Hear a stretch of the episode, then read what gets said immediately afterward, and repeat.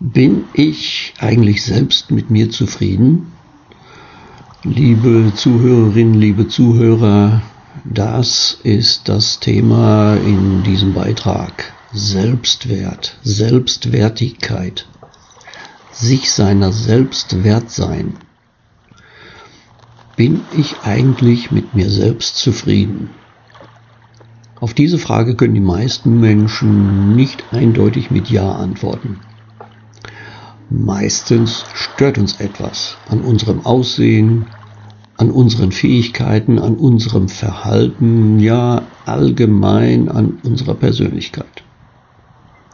Grundsätzlich möchte jeder Mensch sich gern positiv wahrnehmen, jedenfalls positiv in der Gesellschaft mit anderen dastehen.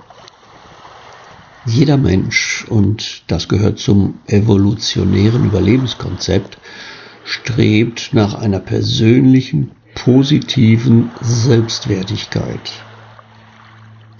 Zur Anerkennung des eigenen Selbstwertes ist es notwendig, seine Stärken und Schwächen kennenzulernen und zu akzeptieren.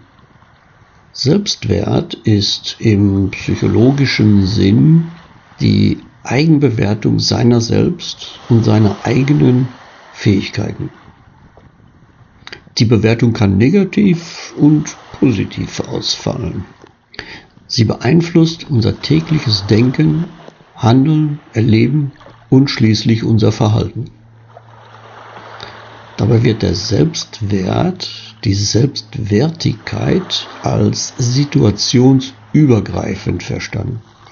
Das heißt, dieser Wert ist ein relativ stabiles Persönlichkeitsmerkmal, das global und allgemein gilt. Es umfasst alle prägenden Persönlichkeitseigenschaften unseres Seins. Im Gegensatz dazu wird Selbstvertrauen, also sich selbst vertrauen, als situationsspezifisch als variabler Zustand verstanden. Der Selbstwert eines Menschen entsteht bereits in der frühen Kindheit. Psychologen und Therapeuten gehen heute davon aus, dass sogar die vorgeburtlichen Phasen entsprechenden Einfluss auf die spätere Ausprägung des Selbstwertes haben. Äußerst wichtig ist bedingungslose Liebe und Zuwendung der Bezugspersonen, die in der Regel die Eltern sind. Eltern sollen ihre Kinder unabhängig von Leistung, unabhängig von Erfolg und Folgsamkeit lieben und ihnen das Gefühl vermitteln, wertvoll zu sein.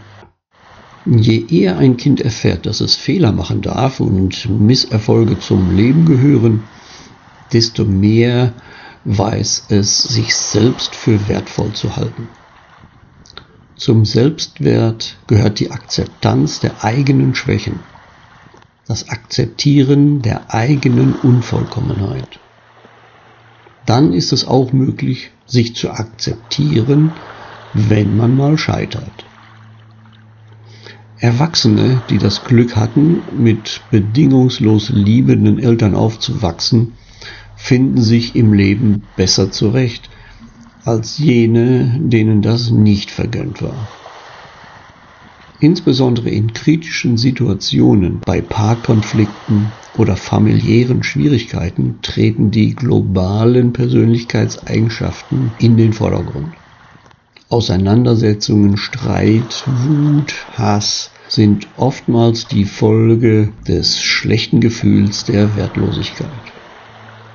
Wer früh erfahren hat, dass er so unperfekt wie er nun einmal ist geliebt wird, kann sich von der Eigenkritik seiner Selbstwertigkeit befreien.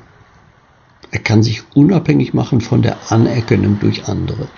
Er kann sich unabhängig machen von Leistungsanforderungen, die er meint erbringen zu müssen. Selbstwert ist eine subjektive Eigenbewertung. Je mehr ein Mensch sich selbst als gut empfindet, desto positiver ist sein Selbstwertgefühl. Ein hoher Selbstwert wird hauptsächlich auch in Verbindung mit psychischer Gesundheit und Wohlbefinden, mit Leistung und Zielerreichung, mit körperlicher Gesundheit und Fitness gesehen. Unser Selbstwert ist glücklicherweise Veränderungen unterworfen. Anders ausgedrückt, man kann daran arbeiten. Man kann durch seine eigenen Annahmen über sich selbst sein Selbstkonzept verändern.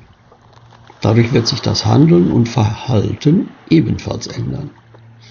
Diese positive Entwicklung erfährt unbewusst auch unser Umfeld. Das heißt, wir werden anders wahrgenommen und das Umfeld reagiert entsprechend. So kommt ein selbstverstärkender Prozess in Gang, der die frühkindliche anerlernte Fehleinschätzung unseres Selbst korrigiert. Das Fazit aus diesem Beitrag. Selbstwertprobleme sind hausgemachte Probleme, an deren Entstehen Eltern und Bezugspersonen beteiligt waren oder noch beteiligt sind. Kümmern Sie sich darum, das zu erkennen. Eine selbstzufriedene Zukunft wird es ihnen danken.